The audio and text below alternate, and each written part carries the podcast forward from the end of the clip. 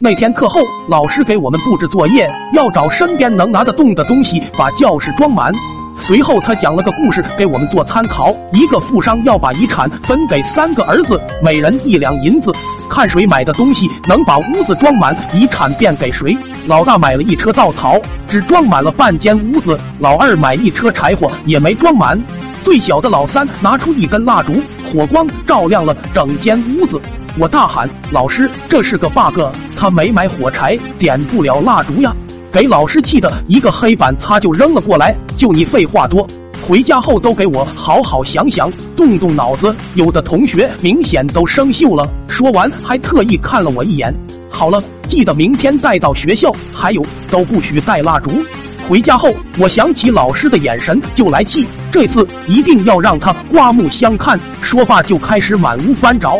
等我转到鸡圈的时候，心中闪现出个好点子：如果把鸡毛、鸭毛、鹅毛全都拔了，够不够撒满整间教室的呢？我不停的在心中盘算。就在鸡鸭鹅都被叮得瑟瑟发抖时候，老妈喊吃饭，我身在饭桌前，心在鸡圈中。爹见我不动，一记暴力给，想啥呢？快吃饭！我只好如实说了今天的作业。爹说这简单，用蜡烛啊。我说老师特意强调不让带蜡烛。爹眼珠一转，你附耳过来，爹有一计。说罢便小声告诉了我。我听后大喜，爹你真是俺亲爹呀！说着就给老爹来了个响亮的母妈，把爹羞得老脸通红，跟猴腚一样。第二天，老师早早的就在教室里等我们。马赛克先到，他拿着一大堆气球在教室放飞。老师摇了摇头。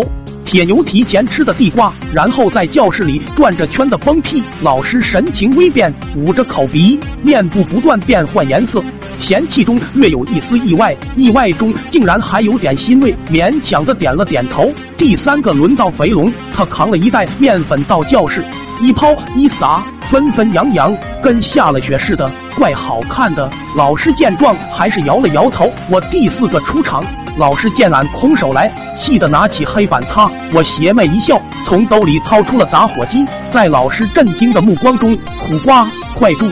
咔嚓，砰！还好特殊时期教室都要开窗通风，不然现在我的坟头草已经有三尺高了。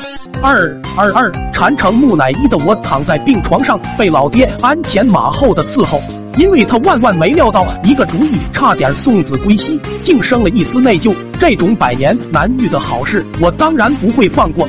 一会指挥爹给我扇扇子，一会说要看大马猴吃地瓜，老虎跳火圈，空手接白刃等等，给爹好一通折腾。于是，在医院宣布我痊愈可以出院那天，又因新的皮肉之伤续了两天住院时间。